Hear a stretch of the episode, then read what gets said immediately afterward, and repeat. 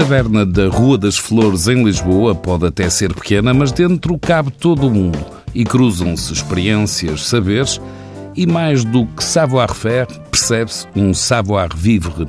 Isso tem um nome, André Guilherme do Nascimento Oliveira Magalhães. Conhecido por André Magalhães, passou há dois anos nos 50. O chefe proprietário da taberna abriu a casa 1 de março de 2012, mas a história começa muitos anos antes, na pequena localidade de Gabela, em Angola, onde André viveu os seus primeiros anos de vida. Portugal, Estados Unidos, Suécia, Caraíbas, França, Goa e um passaporte pequeno para registar todos os carimbos que lhe marcaram a vida já depois de África e uma breve passagem em trás dos montes e pelos jesuítas do Colégio das Caldinhas, André Magalhães passou parte da sua adolescência em Almada. Tudo estava a começar em Portugal. Uh, Cruzei-me com uh, os protagonistas da, da, do, do, novo rock português, que muitos deles vinham de Almada, uh, e depois, já adolescente, com 17, 18 anos, eu tinha, uh, tinha cabedal, não sei o quê, fazia muito desporto. Eu e os meus amigos acabámos por ser seguranças dos chutes e pontapés nas torneios, nos primeiros torneios deles, éramos uns putos assim, depois que íamos com eles em, em, em torneio, foram, foram os períodos giros também. Mas o entusiasmo não contagiou André, não havia Erasmus, mas um programa de intercâmbio levou-o ao Texas e até registros da história dos Estados Unidos. Eu tinha uma aula que era uh, American History, História Americana, em que uh, estava sentado na carteira do Buddy Holly, que ele tinha umas placazinhas nas, em algumas salas, em que eram as carteiras onde ele tinha ficado sentado. Uh, mas foi, foi, foi uma, uma, uma experiência interessantíssima, tive a possibilidade de viajar eles tinham uma espécie chamavam aqui uma bus trip, que é uma, uma viagem de fim de experiência, em que nós vamos de onde estamos nos Estados Unidos de autocarro com um grupo de outros estudantes do mundo inteiro uh, até uh, a Nova York, um campus de uma universidade em Long Island que se chama CW Post. Uma experiência nos Estados Unidos que ainda hoje se lembra bem. André regressou a Portugal, mas as burocracias e a perspectiva de estudar na Covilhã não era mais convidativa. Arrancou para a Suécia, aprendeu a língua, num país muito diferente nessa altura. Os anos eram 86 e 87. Um contexto muito interessante, que era um contexto em que haviam, a Suécia era um país de acolhimento de refugiados políticos do mundo inteiro, portanto os meus colegas eram uh, curdos, uh, indianos e paquistaneses de, de Katmandu, uh, eritreus, etíopes, era assim uma panóplia de pessoas, pessoal que tinha fugido dos países de leste, portanto isto antes da, da, ou durante a cortina de ferro, portanto havia assim um, um uma fauna muito engraçada. Foi ainda na Suécia que trabalhou a primeira vez num restaurante, estudava e trabalhava e tudo corria bem, mas... Comecei a trabalhar num restaurante israelita, eh, num restaurante falafel, uh, e fui um bocado acolhido e apadrinhado pela comunidade uh, judaica da, da, cidade de Lund, que é uma cidade que tem uma universidade muito antiga e uma cidade muito interessante. E depois comecei a, a progredir profissionalmente no interior do restaurante e, portanto, comecei a ter mais responsabilidades e, não sei quantos, durante esses seis meses tive um, um sustento económico ótimo porque eles pagavam bem, uh, e, mas fartavam-me trabalhar porque antes de ir para as aulas de manhã ia para o restaurante fazer mise en place, depois ia para as aulas, depois voltava das aulas e ia trabalhar para o restaurante, mas foi um período em que uh, comecei a trabalhar de uma maneira profissional e intensa em, em cozinha e isso serviu-me depois para, para para a continuação da, da, da, minha vida, porque o que aconteceu foi que eu, quando estava tudo bem e, e podia, se quisesse entrar na universidade, já tinha passado o exame não sei quantos, fartei-me da Suécia, porque aquilo era um país frio, escuro, as pessoas eh, não, não são tão calorosas como as pessoas do Sul. Difícil a norte, o Sul era o destino, neste caso o hemisfério, depois de uns tempos pela Europa, foi parar às Caraíbas, juntamente com um amigo, trabalhavam nos barcos que os mais endinheirados alugavam. E a habilidade na cozinha também deu jeito. Os dois fazíamos o trabalho de três ou quatro e os nossos clientes gostavam imenso do nosso trabalho e eu cozinhava bem uh, e deixava-nos gorjetas enormes uh, no, no, fim da, dos dias que ficavam connosco. Americanos ricaços, uh, franceses com dinheiro, famílias, obviamente com, com, com suficientes para poder alugar um barco com tripulação durante uma semana ou duas para andarem a passear entre ilhas nas Caraíbas. Portanto, era um, um trabalho uh, interessante e bem, bem pago e bem remunerado. Morava na marina da ilha de Guadalupe e foi lá que surgiu outra oportunidade, desta vez com atores e câmaras de filmar. Eu tinha uma base na, na, na marina de Ponta Pitre, na, na Guadalupe, tinha um, um, barco que era de um amigo meu, que era uma, uma antiga lancha da, da Polícia Marítima servia de habitação, estava na Marina sem motor nem nada, e era a minha base onde eu tinha as minhas coisas, e numa das idas e voltas conheci, uh, conheci, quer dizer, uh, encontrei um, um, amigo francês com quem eu tinha feito amizade, de vez em quando encontrava nas, nas viagens, que era um tipo que era um excelente velejador, que fazia, uh, tinha feito grandes regatas, mas que trabalhava como aderecista e decorador de. Uh, fazia decors para cinema e televisão. E o tipo diz-me: olha, eu vou ficar cá uh, três ou quatro meses a fazer um, um decor que é um barco. Depois desse trabalho, as ilhas ficaram mais pequenas, algo limitadas para as aspirações de André Magalhães e o convite não tardou. Tivemos quase um ano de filmagens, consegui ganhar uns cobres, era um trabalho bem pago, pude guardar e uh, economizar algum dinheiro e foi uma experiência muito gira. No meio das filmagens uh, houve o famoso furacão Hugo que destruiu aquela coisa toda e nós estávamos em plenas filmagens. Uh, durante esse furacão a minha casa, que era o barco que eu alugava, que tinha os meus pertences todos, afundou na marina, fiquei sem nada. foi muito giro. E, e pronto, no fim dessa coisa toda, das filmagens, convidaram-me para vir trabalhar com produtora em Paris. Em Paris trabalhava na produtora, chamava-se General de Fiction e morava com a irmã de Carla Bruni, a mulher do antigo presidente Nicolas Sarkozy. Em casa da atriz Valéria Bruni Tedeschi, foi alargando os seus conhecimentos. Eu tinha feito amizade, uma amizade grande com uma atriz uh, francesa muito conhecida, portanto, quando eu mudei para Paris, fui viver para a casa dela e ela também apresentou imensa gente e, portanto, vivíamos, tive, tive quase um ano a viver em casa dela. A Valéria Bruni Tedeschi, que é a irmã da Carla Bruni, da cantora. E então, obviamente que me ajudou imenso a, a, a fazer contactos no, no, meio, porque nós eh, estávamos e convivíamos com muita gente da, da, da, área. A cozinha nunca desapareceu, André nunca deixou de cozinhar em alguns restaurantes onde fazia uma perninha ou mesmo em casa da atriz, independentemente de quem fossem os convidados. São pessoas que são muito conhecidas, mas isto era na, na, na intimidade da casa, da casa dela, mas, mas passaram pessoas muito, sei lá, o Mick Jagger foi lá jantar, o Robert De Niro uh, também passou por lá. Havia assim umas pessoas uh, desse género. Por exemplo, gostei imenso do o, Yannick Noah, andava a namorar com a, com a Carla Bruni a uma dada altura.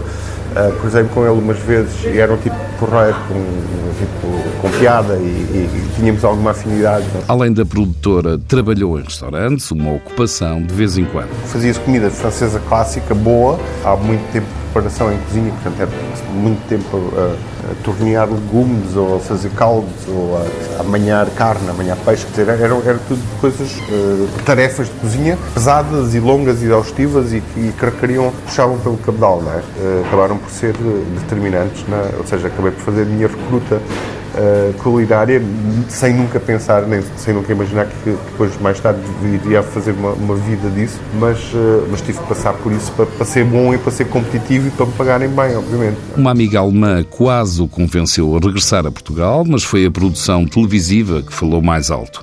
André Magalhães veio para Lisboa trabalhar para a produtora Carlos Cruz Audiovisuais, Durante uns anos fez um programa de apanhados. Havia dinheiro e diversão. Fingimos que tinha havido um naufrágio de deixões de um veleiro em que Pedro Brunhosa tinha desaparecido.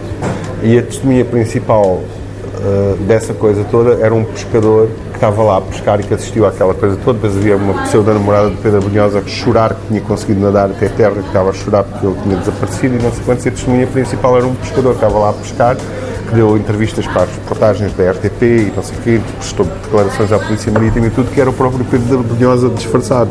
André acabou por abrir uma produtora com um amigo, fizeram um canal interno do Atlântico BCP, mas em 2004 a crise da publicidade precipitou a saída e mais uma vez foi viajar. Pelo meio ainda escreveu artigos sobre gastronomia para a revista do DNA do Diário de Notícias.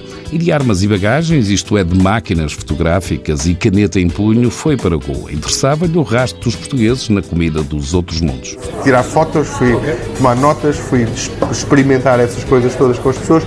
No dia 20 3 de dezembro estive na casa de Xandor com a, a Lady of Xandor, com a, a, dona da casa que tinha os filhos todos e as netas, e os, as noras e os netos, e não sei quantos tinham vindo da Índia inteira para uma casa, num, numa manor house uh, gigante em Goa, com 20 e tal pessoas na cozinha a, fazer, a preparar o ritual todo do, do, do, do, do banquete de Natal. Portanto, tinha, tinha conteúdos muito interessantes, muito fortes, muito, muito marcantes um trabalho interessantíssimo. Quando chegou, o atendedor de chamadas em Lisboa estava cheio. O desafio era tomar conta da cozinha do Clube de Jornalistas, na Lapa, e em tempo recorde. Montei uma coisa a correr com uns amigos que podiam ter uns, uns trocos, e eu também tinha meio dúzia de trocos, e não sei quantos, montámos ali uma coisa e ganhámos aquilo. E de repente uh, mergulhei de cabeça na, na, cozinha, ou seja, e não fiz aquilo com meias tintas, logo comida de autor, ou seja, tinha, tinha as minhas ideias mais ou menos arrumadas, achava eu na altura. E achou bem, durante seis anos, em 2011 saiu do clube e quando fazia mais um ano sabático, cruzou-se com uma conhecida no Chiado. Estava a sair de um armazém da sua farmácia, já não o queria, André Magalhães viu uma possibilidade. No fundo, lá atrás, haviam duas salas que estavam todas forradas a azulejo branco, que eram os antigos laboratórios da farmácia, onde eles faziam as preparações e ah, isto era porrar para fazer uma espécie de um ateliê de cozinha em que eu posso montar aqui uma pequena cozinha, fazer umas experiências, se calhar posso dar uns, umas aulas lá à frente, ou fazer umas experiências, ou desenvolver, não sei, não sabíamos, gostei do espaço, apaixonei-me pelo espaço. E o espaço passou a ser a Taberna da Rua das Flores, em março de 2012, juntamente com Bárbara e Adriano, trouxe petiscos para a mesa, e o que encontra de português além mar e não só, mas nunca lhe perguntem qual é o conceito. Ah, chefe, qual é o seu conceito? Que é uma coisa que eu detesto. Pergunta, normalmente digo é o que me dá na gana. E, portanto, na altura era o que me dava na gana. E depois, quando comecei a cozinhar profissionalmente e a, e a, e a trabalhar uh, neste mundo da cozinha, sempre trabalhei para poder voltar a fazer o que me dava na gana e cozinhar o que me dava na gana. E assim passou a ser, com produtos que muitas vezes surpreendem. Adolfo Henriques da Massuça é um dos fornecedores, a peixaria da Rosa Cunha também, e com pedidos especiais. Uh, para além de, de ser uma, uma, uma pessoa uh, fantástica e de extrema confiança e que nos dá sempre produtos fantásticos, eh, também nos permite aceder a, aceder a produtos e, e, se calhar não são os produtos em que ela ganhará mais dinheiro, terá uma maior margem, porque são peixes que são mais ou menos desdenhados ou, ou, ou para quem ninguém olha, como é o caso da, da termelga, por exemplo, que é uma, é um primo da raia, uma espécie de uma raia torpedo elétrica que sempre existiu no Rio Tejo, que os pobres punham nas caldeiradas, mas que não tem um grande valor comercial. Isso a Rosa arranja-nos termelgas quando nós precisamos de termelgas. É um pequeno exemplo. Termelgas, buzinas ou outros peixes na taberna há sempre cogumelos na época. Já este ano André abriu um espaço no mercado oriental, na Praça Martim Muniz, também em Lisboa, a Taberna de Macau. E este, isto aqui inscreve-se mais na tradição dos hawker centers orientais, que existem em Malaca, em Singapura, etc., que normalmente eram dono de uma casa de chá, um recinto muito grande em que ele vendia o chá e depois alugava uh, cantinhos, uh, um tipo que vinha cozinhar um só prato de rua e, e há hawker centers antigos em, em Singapura em Malaca em que há pessoas que estão no mesmo canto, numa sala grande onde se bebe chá a cozinhar o mesmo prato há 50 ou 60 anos. A Taverna de Macau, no Mercado Oriental de Lisboa, no Martim Muniz, foi uma aposta de André Magalhães. Também na capital, junto à sua taberna da Rua das Flores, na Praça de Camões, abriu a Taberna Fina no Hotel Le Consulat. Para já parece que é tudo. Ou não será bem assim? E se calhar agora, durante os próximos tempos, vou, vou ter que, que, não aceitar mais coisas novas. Mas para além de, de, de tudo isto, eu faço uma consultoria sobre meio príncipe, tenho que ir lá de dois em dois meses, dou aulas no mestrado de Ciências Gastronómicas, sou diretora adjunto de uma revista de vinhos e de comida, a paixão pelo vinho, escrevo artigos para essa e para outras revistas que me vão pedindo, tanto cá como no estrangeiro, e portanto acabo por uh, estar a fazer não sei quantas coisas ao mesmo tempo. André Magalhães, o homem dos sete instrumentos, das sete vidas, dos sete empregos, dos sete costados, das sete histórias da vida e outras tantas narrativas. E o que mais há de vir?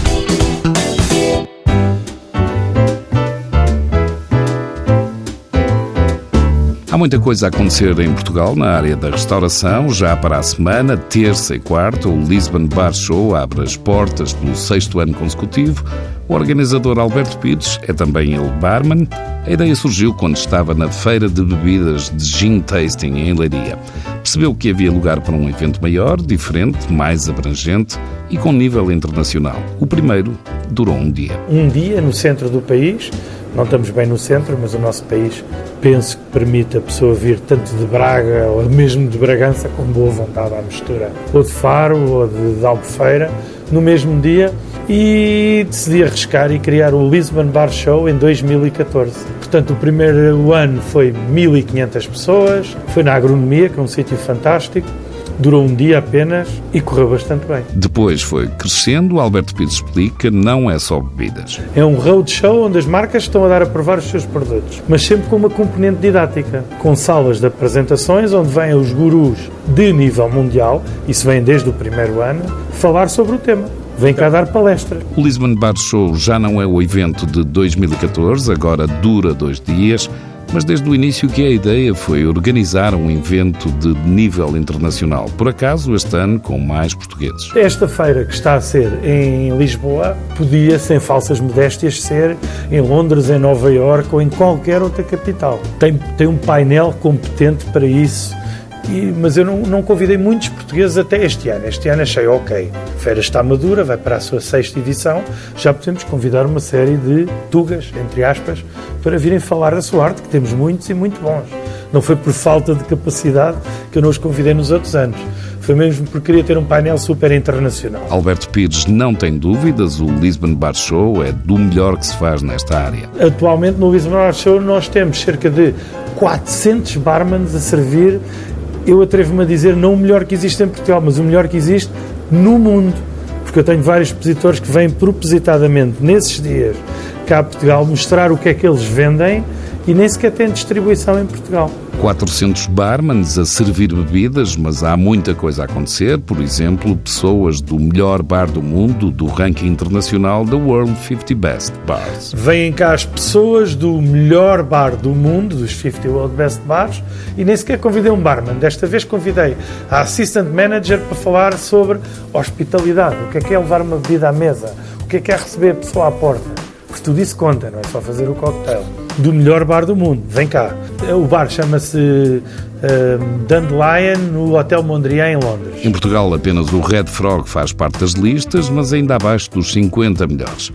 Mas o que se faz por cá já é motivo de orgulho e até brincadeira, mas séria. O interessante é se calhar ter lá um pequeno produtor que não me vai dar dinheiro nenhum a ganhar, que eu tenho que cobrar um valor simbólico, mas que tem uma ginja fora do normal, uma aguardente, imagina, aí sim, estava-me a perguntar uma coisa fora do normal. Dá-me algum prazer vir um estrangeiro, guru de bebidas a Portugal, e eu explicar-lhe: olha, sabes que existem três regiões demarcadas de aguardentes no mundo: Armagnac, Cognac e Lorgnan. Eles olham para mim como se eu fosse louco. Alberto Pires não tem nada de louco. De facto, Lourinhã é uma das três regiões demarcadas de aguardente também há produtores mais pequenos e outros eventos dentro do evento. Isto não é bebidas, bebidas bar, é um evento sobre hospitalidade no geral. Portanto, o ano, o ano passado iniciámos com vários chefes Michelin apresentações de cozinha, que vamos continuar este ano com o chefe Rui Paula, com o chefe hum, João Oliveira, uh, os dois chefes Michelin, para falar também um pouco de cozinha, para englobar toda a gente no geral para não dizer, ah, isto é um evento para barmans, é muito específico. É só para dizer como é que se faz este ou este coquetel. Não, é um evento onde, no geral, qualquer pessoa da área de restauração, hotelaria ou mesmo um apaixonado do tema gosta de ir. Tudo pronto para o Lisbon Bar Show, já na próxima semana. Este ano dedicado ao Reino Unido. Alberto Pires deixa uma sugestão para os visitantes não profissionais. Chega lá à porta, compra um bilhete, custa 30 euros, entra no evento, Pedimos que prove tudo com muita moderação e muita calma. É preciso lembrar-se que estão 400 barmans a servir. Ninguém na vida vai pensar em provar 400 coisas diferentes. Portanto, faça uma lista e pense o que é que quer provar. Agradeço muito àquelas meninas muito giras ou àqueles barmans muito competentes que estão a dizer quer provar isto, quer provar aquilo. Se acha que não está na sua eleição, não vai conseguir provar tudo naquele dia. Agradeça delicadamente e passo para a próxima. e tento ir a uma, duas ou três palestras assistir ao que é que as pessoas dizem. Fica ao convite de Alberto Pires, um dos organizadores. É no convento do Beato, dias 14 e 15, entre a uma da tarde e as nove da noite, o Lisbon Bar Show, que poderia ser um World Bar Show.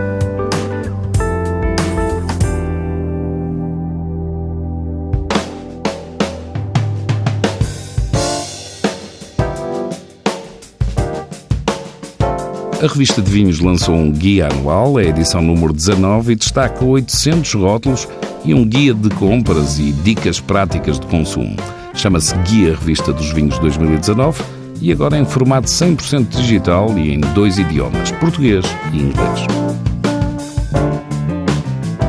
A Barrada está em destaque. A região voltou a ser convidada para representar Portugal Vínico nos Jogos Olímpicos de Tóquio de 24 de julho a 9 de agosto de 2020, a comitiva portuguesa vai levar um branco, um tinto e um espumante, uma edição especial criada para os Jogos Olímpicos.